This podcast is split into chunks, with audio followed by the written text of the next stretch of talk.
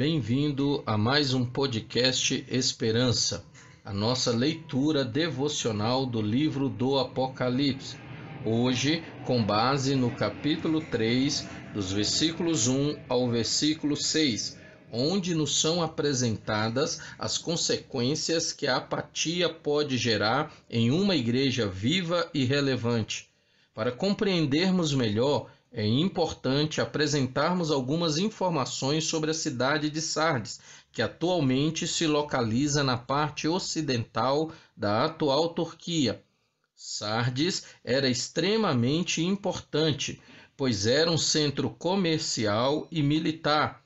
Possuía uma religiosidade que era demonstrada nos cultos naturais a Ártemis, cujos conceitos giravam em torno da morte e renascimento e ainda na dedicação e no zelo com que era feito o culto ao imperador. Aquela cidade tinha se tornado ao longo dos anos próspera e famosa. Apesar de o homem mais rico da época, Cresso, reinar lá, na ocasião em que Cristo enviou essa carta à igreja que estava em Sardes, a cidade não passava de uma sombra do seu antigo esplendor.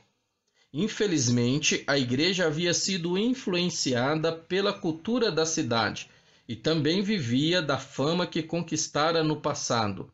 A apatia, que é uma condição que se caracteriza pela indiferença, insensibilidade e falta de atividade, estava gerando morte naquela igreja. O Senhor Jesus afirma que conhecia as obras daquela comunidade cristã, ou seja, ele sabia qual era o verdadeiro estado da igreja.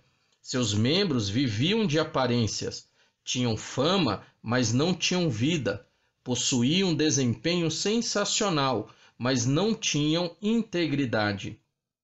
A reputação daquela igreja era vista, percebida e admirada apenas pelas pessoas.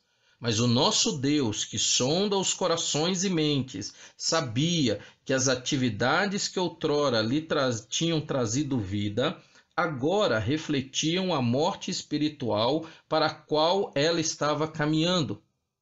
Cristo se apresenta a essa igreja como aquele que tem os sete Espíritos de Deus e as sete estrelas como se sabe, a referência aos sete Espíritos está relacionada com a plenitude do Espírito Santo, e as sete estrelas representam os pastores de cada uma das igrejas, às quais essas cartas foram dirigidas e das quais estamos tratando.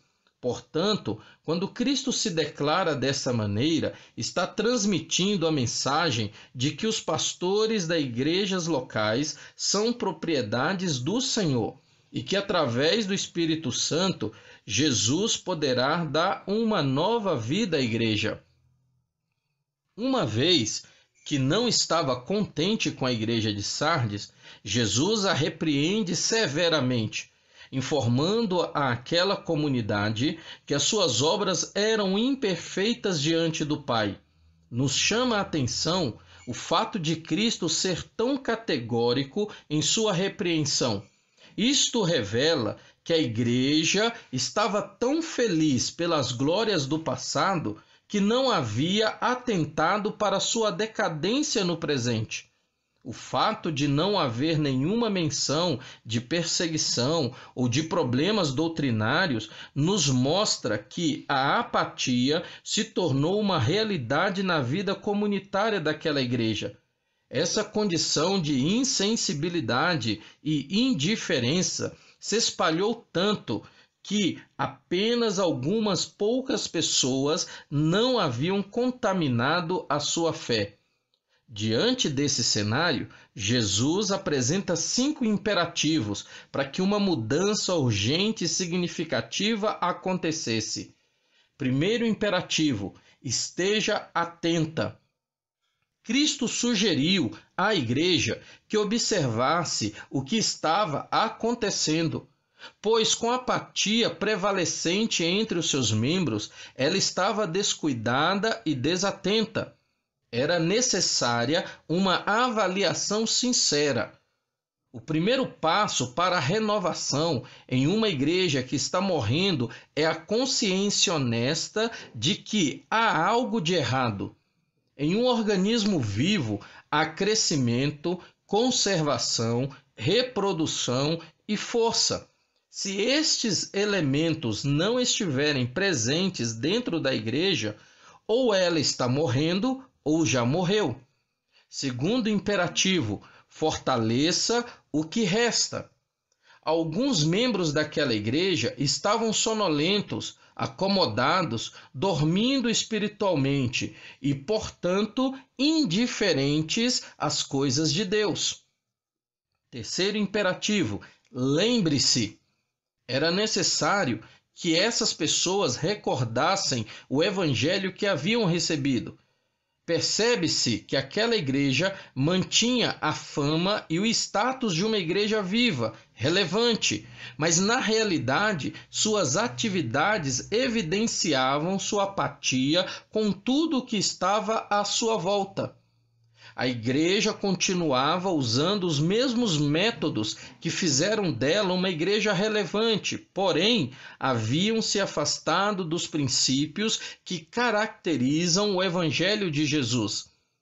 Os dois últimos imperativos soam como um chamado para uma mudança prática e real. Obedeça e arrependa-se.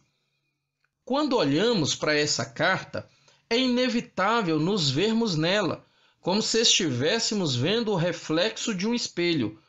Quantos estão aproveitando esse tempo de pandemia e isolamento para dormirem um sono espiritual, se afastando do convívio da igreja local, ainda que nesse tempo seja virtual? Outros deixaram seus compromissos da vida cristã, como ler a Bíblia, orar, contribuir financeiramente, entre outros. Tudo isso no momento em que podemos ser relevantes, pois possuímos a mensagem de salvação e esperança para o mundo. A mensagem de Cristo à igreja de Sardes nos enche de esperança, pois além da advertência contra a apatia, que nos levará lentamente à morte, somos encorajados a continuar firmes, pois enquanto existirem alguns poucos que lutam, para fortalecer o que ainda resta, existirá a possibilidade de o Espírito Santo produzir um reavivamento na igreja local. Por fim, somos relembrados que, apesar de tudo que acontece à nossa volta, a gloriosa promessa da vinda de Cristo continua válida para os nossos dias. Quando os céus se abrirem e as trombetas soarem, teremos a incrível oportunidade de andar com Cristo, vestir novas vestes e ver o nosso nome escrito no livro da vida. Por isso, não seja insensível, indiferente às necessidades da sua igreja local. Ajude e valorize o seu pastor no serviço cristão, colocando-se à disposição do reino de Deus. Que possamos experimentar a plenitude do Espírito Santo e assim as pessoas à nossa volta conhecerão o Evangelho que recebemos e ouvimos.